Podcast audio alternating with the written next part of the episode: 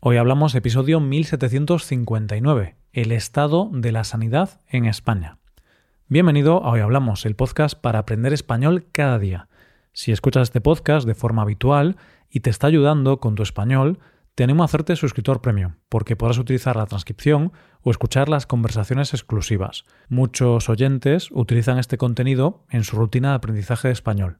Hazte suscriptor premium en hoyhablamos.com.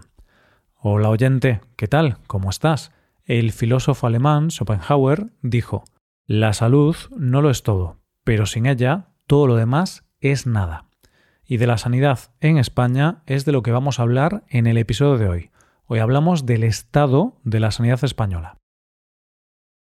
Es curioso lo relativo que es el tiempo, ¿verdad, oyente? No hace tanto que vivimos una pandemia mundial que parecía que cambiaría el mundo para siempre y ahora parece que apenas nos acordamos de aquello. Y te hablo de la pandemia por una razón. Aquella emergencia sanitaria trajo mucho dolor, mucho miedo y mucha incertidumbre. Pero si algo pudimos sacar de positivo en aquel momento es valorar algo que dábamos por sentado y que quizá no sabíamos valorar. ¿De qué estoy hablando? Del trabajo de los sanitarios y del sistema sanitario español. Y de eso, precisamente, es de lo que vamos a hablar hoy. Para hablar de cuál es la situación de la sanidad en nuestro país, primero voy a explicar el funcionamiento básico del sistema sanitario. Nuestro sistema sanitario es de los mejores valorados del mundo, y no lo digo yo porque soy español y porque me gusta presumir, sino que hay varios estudios que dan muy buena valoración al sistema. Algunos estudios lo ponen entre los 10 mejores y otros entre los 30 mejores, pero de cualquier manera siempre está en una buena posición. Según el estudio anual que realiza Bloomberg sobre la eficiencia en los sistemas sanitarios de casi 200 economías del mundo, España es uno de los países más eficientes en cuanto al sistema sanitario. Sin embargo, hay que decir que el estudio de Bloomberg se centra en organizar los sistemas sanitarios según su eficiencia, es decir, premia más a los que consiguen el mejor resultado global con la menor inversión posible, y para ello compara el gasto sanitario por habitante con la esperanza de vida un análisis un poco simplista quizá. Esto quiere decir que quizá pueda haber un país con un sistema sanitario mejor que el español en cuanto a la calidad de la atención, pero quizá no sea tan eficiente porque gaste mucho más dinero en comparación con el español. Además, el análisis de Bloomberg no tiene en cuenta las diferencias del estilo de vida de los países, como ejercicio, dieta o consumo de tabaco, y eso puede influir en los resultados, porque quizá en España tenemos un mejor estilo de vida que en otros países, y por eso enfermamos menos en general y tenemos mayor esperanza de vida. Y no analiza otros temas importantes en un sistema sanitario, como las listas de espera para ser atendido, que luego veremos que en España esto se está convirtiendo en un problema. Pero bueno, aunque no analice esas cosas, no hay duda de que nuestro sistema es un sistema eficiente en términos económicos. Consigue buenos resultados con una baja inversión. Para comparar, en Estados Unidos el gasto medio por habitante en el 2022 fue 2,8 veces superior. Y podrás pensar que esto se debe a que el coste de vida es superior en Estados Unidos que en España. Pero no, ese no es el motivo, porque este dato ya tiene en cuenta las diferencias del coste de vida. Hablamos de 2,8 veces más de gasto ajustado al nivel de vida. Qué diferencia tan grande, ¿verdad? Bueno, ya veremos más tarde que esta ventaja del sistema español que es más barato, puede ser también su defecto. Pero bueno, además del estudio de Bloomberg, hay muchos otros estudios que también miden la calidad del sistema sanitario y suelen hablar bastante bien de nuestro país. Y por experiencia personal, en general puedo hablar bien del sistema, aunque luego entraremos en detalles. Nuestro sistema sanitario es público, universal y gratuito. Todos los ciudadanos tienen derecho a una asistencia sanitaria gratuita, la sanidad es un derecho protegido por nuestra Constitución. El sistema se basa en unos principios básicos. Lo principal es que es universal, es para todos los ciudadanos, independientemente de su capacidad económica, por ejemplo. Otra cosa relevante es que es un sistema descentralizado, por lo que depende de cada comunidad autónoma. Esto quiere decir que no es el Estado central quien se encarga de gestionarlo, sino que cada región, cada comunidad autónoma, gestiona su propio sistema, y toma las decisiones relevantes sobre la salud de la región, como la construcción de hospitales y centros de salud, los recursos que se dedican a la salud, la cantidad de médicos o enfermeros que se contratan y sus sueldos, etc. el sistema sanitario cubre todas las consultas médicas, excepto las oftalmológicas y las odontológicas. Esto quiere decir que si tienes problemas de vista o problemas relacionados con los dientes, como una caries, no puedes ir al sistema público. Tienes que acudir a una clínica privada. También cubre las hospitalizaciones y financia una gran parte del coste de los medicamentos. Podríamos distinguir tres niveles en el sistema, la atención primaria, la atención especializada y la sociosanitaria. La atención primaria es la más básica, es decir, las consultas médicas que puedes tener de manera normal y rutinaria, las urgencias, el desarrollo de los embarazos y los exámenes médicos. Después tendríamos la atención especializada, que es cuando tienes un problema concreto que tiene que ser revisado por un especialista.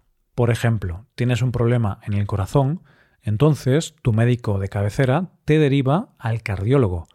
O tienes un problema relacionado con los huesos y te mandan al traumatólogo. O algún tema relacionado con el sistema reproductor femenino, en ese caso irías a un ginecólogo. En total, en nuestro sistema sanitario existen alrededor de unas 50 especialidades. Por último, tendríamos que hablar de la asistencia sociosanitaria, que sería la atención que se presta a aquellas personas que tienen enfermedades crónicas o graves limitaciones, y que muchas veces están en riesgo de exclusión social. Por supuesto, aunque tenemos un buen sistema público y es el que usa la mayor parte de la gente, también existe la sanidad privada y hay hospitales y centros médicos privados. Este tipo de sanidad es a la que puedes acudir siempre y cuando pagues por el servicio. Puedes pagar el servicio de forma puntual, es decir, pagas la consulta o el servicio en concreto, o puedes tener un seguro médico y cuando te pongas enfermo podrás ir a un centro privado si tu seguro cubre ese problema o enfermedad. Ya sabemos cómo funciona nuestra sanidad, así que vamos ahora a conocer cuál es su estado. Fíjate que puede que te hayas quedado un poco sorprendido con lo que acabo de decir antes. Te he contado que tenemos sanidad pública y universal, que es un buen sistema, pero aún así hay gente que tiene seguro privado en España y que acude a la sanidad privada.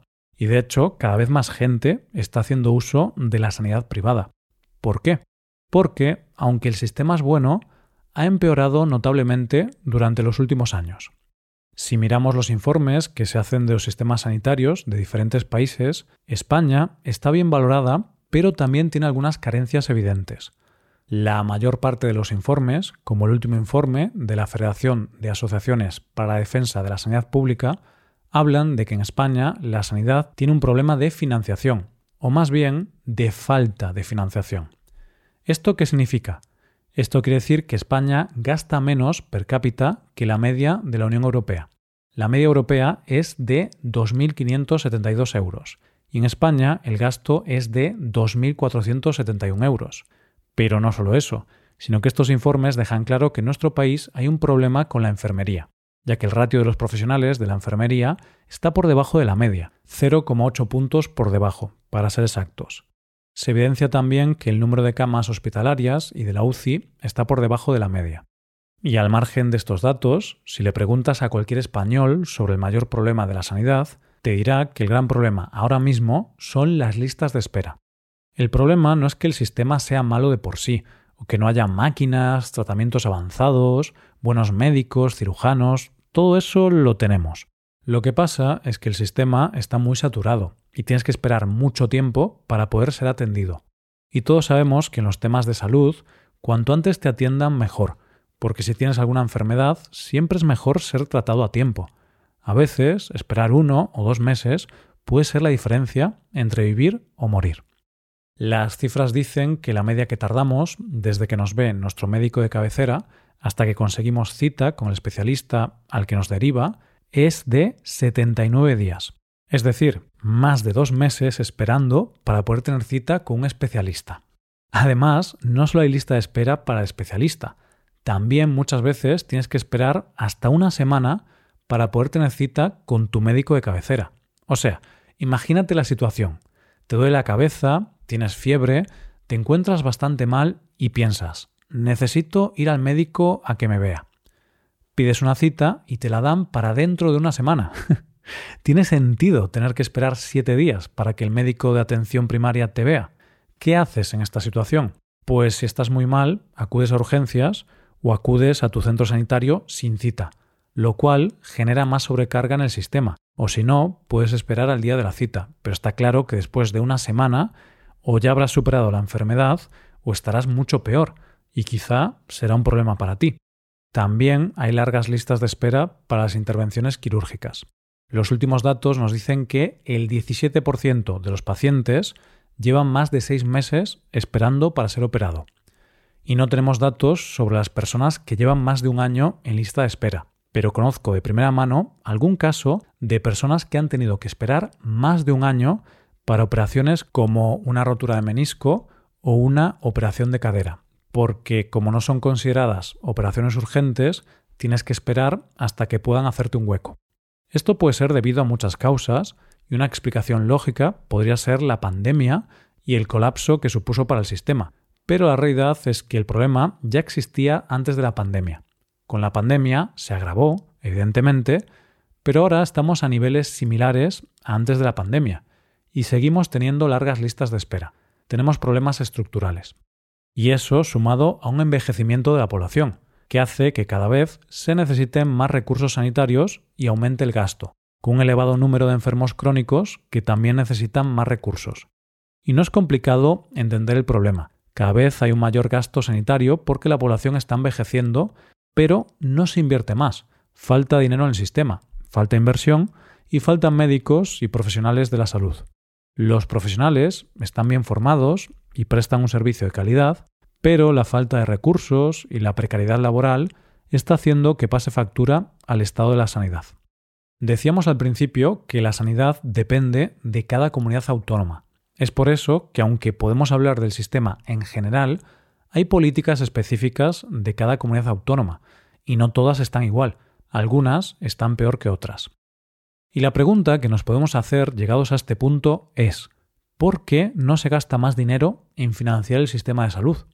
España no es el país más rico del mundo, pero tampoco es un país pobre, y tiene recursos económicos suficientes para mejorar el sistema. Actualmente, el Estado gasta aproximadamente un 7% del PIB en el sistema sanitario, y no sería descabellado aumentar un punto más ese gasto y solucionar muchos de los problemas que arrastramos. Evidentemente, para eso se tendría que recortar el gasto de otras partidas, pero es algo que se podría hacer. ¿Por qué no se hace entonces? Pues no lo sé. A mí me da la sensación, siendo un poco crítico con el sistema, que no se invierte más en la sanidad porque no da tantos votos como gastar el dinero en otras cosas. Creo que el problema de financiación se debe a que este sistema público depende de la voluntad de los políticos y en este caso parece que tienen otras prioridades. Cuando los políticos hacen sus campañas, siempre hablan de que van a dar ayudas, que van a mejorar las pensiones, hablan de dar dinero a los ciudadanos de una forma o de otra, pero pocas veces hacen propuestas serias para arreglar los problemas del sistema sanitario. Entonces yo creo que es más fácil ganar votos diciendo voy a subir tu pensión o te voy a dar una ayuda para pagar el alquiler que decir voy a reducir las listas de espera. Y claro, me parece un poco absurda la situación, porque actualmente el Estado español no tiene problemas de dinero, ya que batió récord de recaudación de impuestos el último año. Sin embargo, no soy experto en el tema de la salud, y quizá yo esté equivocado y haya otras variables que afecten al sistema que yo desconozca. Es posible. Pero bueno, muchos profesionales de la salud hablan del problema de la falta de inversión y de la falta de profesionales, algo que se solucionaría invirtiendo más y contratando más personal. Entonces, al principio hablábamos de que el sistema sanitario español es muy eficiente y efectivamente lo es, pero esa eficiencia es porque el gasto está muy ajustado y quizá ahora mismo estaría bien que se invirtiera un poco más, aunque se redujera su eficiencia. Bueno, pues ya estamos llegando al final del episodio. Aunque he acabado de una forma un poco crítica, sigo creyendo que tenemos un buen sistema sanitario y estoy muy agradecido, porque no en todos los países la gente tiene acceso a una buena atención sanitaria, y eso es algo muy triste. Entonces, aunque debemos ser críticos para que las cosas mejoren, también debemos ser agradecidos por lo que tenemos hoy, porque nuestro sistema es el resultado del trabajo duro de nuestros padres y abuelos. Hasta aquí el episodio de hoy. Y ya sabes, si te gusta este podcast y te gusta el trabajo diario que realizamos, tu colaboración sería de gran ayuda. Para colaborar con este podcast puedes hacerte suscriptor premium. Los suscriptores premium pueden hacer a la transcripción y ejercicios y explicaciones. Hazte suscriptor premium en hoyhablamos.com. Muchas gracias por escucharnos. Nos vemos en el episodio de mañana. Pasa un buen día. Hasta mañana.